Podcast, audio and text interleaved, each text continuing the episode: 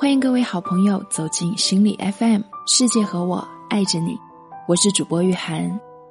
今天我们要分享的文章是：好的爱情不会让你打折。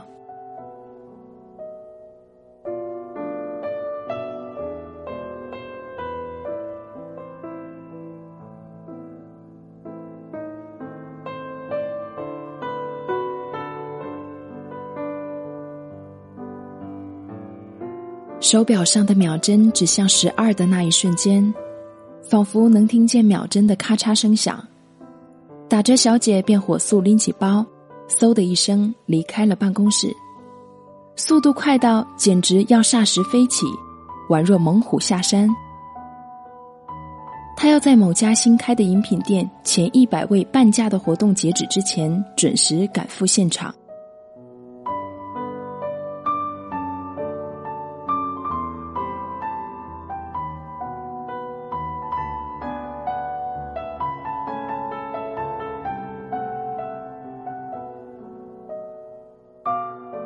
如果说世界上有什么事物能让你一眼看到就充满感恩的，那可能是水，可能是阳光，但对于打折小姐来说，无疑就是四个鲜红的字母：S A L E。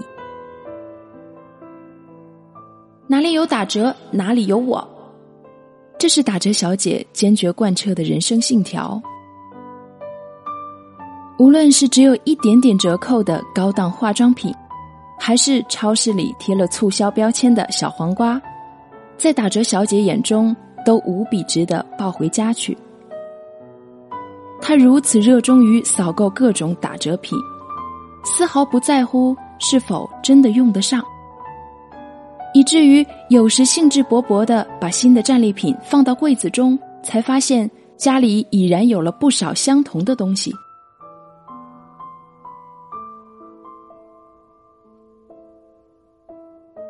所以说，命运总是不能被凡人参透。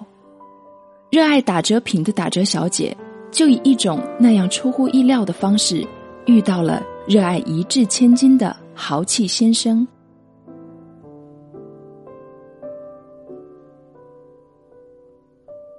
说起他们的相遇，真是巧合的可以。豪气先生喜欢的蛋糕品牌在自己家楼下开了分店。新店开张总有优惠活动，也总有乌泱乌泱的人群。就在豪气先生排队排到几乎要没有耐心的时候，有人突然在身后拍了一下他的肩膀。豪气先生转过身来，站在他面前的是面带微笑的打折小姐。打折小姐看着这个高他一头、似乎面色不善的陌生男人。用卖安利一样的语气问：“先生，您喜欢吃这家店的蛋糕吗？”在豪气先生真的要把他视作推销员的一瞬间，打折小姐扬一扬手中的两张优惠券：“咱们能拼着用一下优惠券吗？”接下来，在打折小姐十分专业的向他解释两个人拼着用优惠券是多么划算的那段时间里，豪气先生重新打量了一下打折小姐。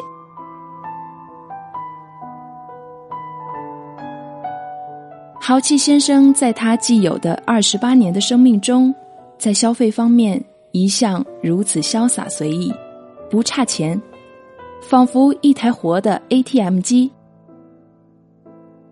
前前后后，他也遇见过不少女孩无一不是像他这样随着性子花钱，且巴不得这样花钱。这么会算计的女孩这是开天辟地头一位。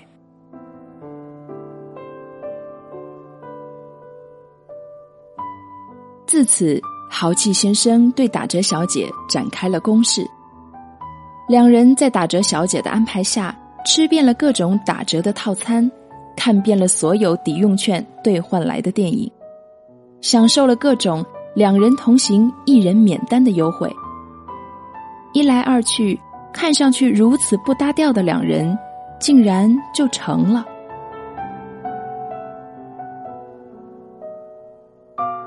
就像他们莫名其妙的相爱一样。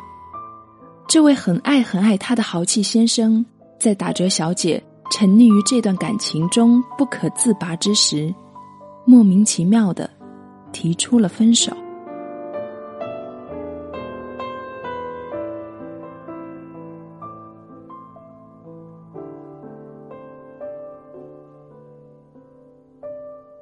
为什么呢？打折小姐哭了将近一个小时后，想到。最初的预兆，应该是那次约会。豪气先生想去那家许久没有去过的法国餐厅，打折小姐却又拿出了打折牛排的电子优惠券。面对打折小姐伸过来的手机屏幕，豪气先生第一次忍不住皱起了眉头。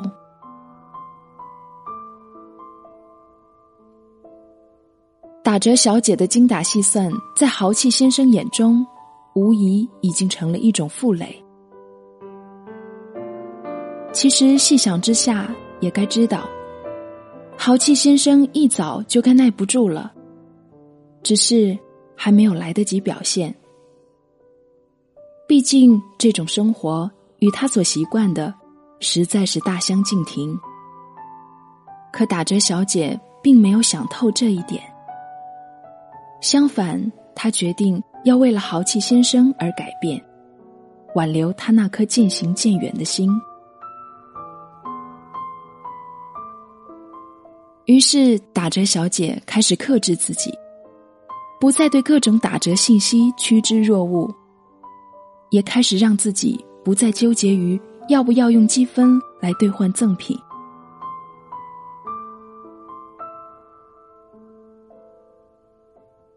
只是，当一个人不爱你的时候，任你全身都是优点，也只会变成他眼中的刺。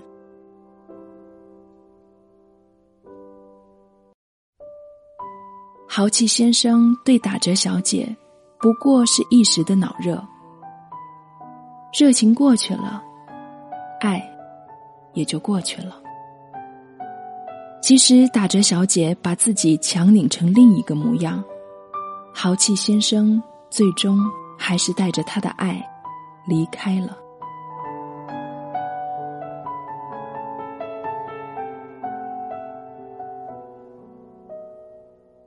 在那之后，打折小姐过了一段不需要打折的日子，可这样的日子越过越怅然。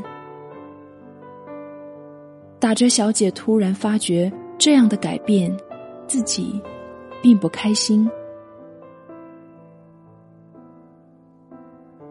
打折小姐终于明白，与豪气先生之间的那段爱情，不论结果如何，都是坏的。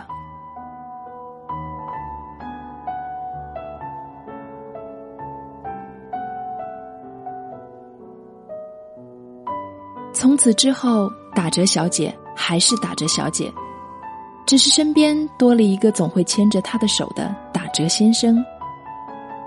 其实何须那么多改变呢？对于好的爱情来说，每一点改变，其实都只会是锦上添花。与其为了他而改变，成为另一个人，不如做好自己，等待着。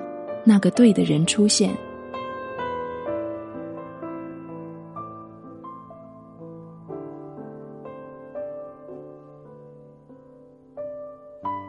物品有标价，爱情却没有。对的爱情无论如何都不会打折，起码不会让你打折。